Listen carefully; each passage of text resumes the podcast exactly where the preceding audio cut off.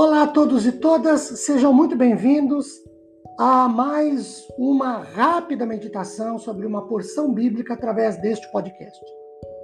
Meu nome é Ricardo Bresciani e eu sou pastor da Igreja Presbiteriana Filadélfia de Araraquara.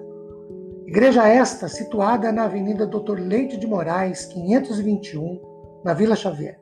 É um prazer levar a todos vocês mais uma porção da palavra de Deus. Hoje, a partir de Atos capítulo 2, versículo 42 e 46. O 42 diz assim: Perseveravam na doutrina dos apóstolos e na comunhão, no partir do pão e nas orações. E o 46, diariamente perseveravam unânimes no templo, partiam o pão de casa em casa, tomavam as suas refeições com alegria e singeleza de coração.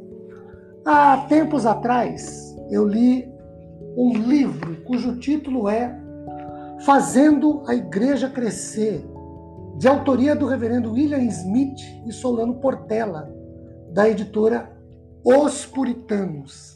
E aí, no apêndice do livro, páginas 109 e 110, por concordar plena e totalmente com suas palavras, eu quero reproduzi-las aqui, adaptando-as, óbvio, Vejam, queridos, passados quase 154 anos após uma preleção do reverendo Ashbel Green Simonton, pastor norte-americano que implantou efetivamente o presbiterianismo aqui no Brasil, e o reverendo Simonton, em 1867, fez uma preleção ao presbitério do Rio de Janeiro, nós notamos que as suas palavras continuam atuais e refletem o direcionamento soberano do Espírito de Deus sobre a igreja, para fazê-la crescer.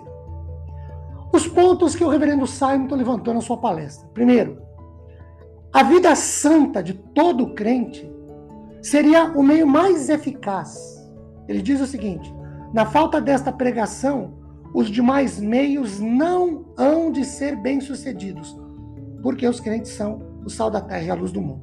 Segundo, a disseminação da palavra de Deus, a Bíblia, bem como livros, também opúsculos, acréscimos dele e folhetos religiosos, quando ele diz assim: desse modo, pode-se dar notícias de Jesus a muitos que não querem assistir ao culto público. A imprensa é uma arma poderosa da igreja para o bem. Quando ele fala de transição oral pela pregação aos amigos, conhecidos e vizinhos, ou seja, o testemunho, e o convite ao culto público. Cada crente deve comunicar ao seu vizinho ou próximo aquilo que recebe até que toda a sociedade seja transformada. É o princípio do Evangelho de João, capítulo 1, versículo 46, que diz: Vem e vê. Em quarto lugar, Simonton falava para a igreja crescer sobre a pregação do evangelho por pessoas para isso designadas e devidamente ordenadas. Em toda a sua exposição, Simonton defendeu o princípio da soberania divina quando diz assim: o resultado do emprego desses meios todos que a gente acabou de falar, vida santa do crente, disseminação da palavra através da Bíblia, de livros, transmissão oral, que é o testemunho, e a pregação do evangelho por pessoas qualificadas, o resultado do emprego desses meios, como também as forças, dependem só de Deus. Nós, crentes em Jesus, como servos do Senhor, somos responsáveis pessoalmente por evangelizar, por anunciar e proclamar quem é Jesus e o que ele fez e faz em nossas vidas e fazemos isso falando, mas principalmente pelo testemunho pessoal, aonde nos encontrarmos e com quem e como vivemos as nossas vidas. Queridos,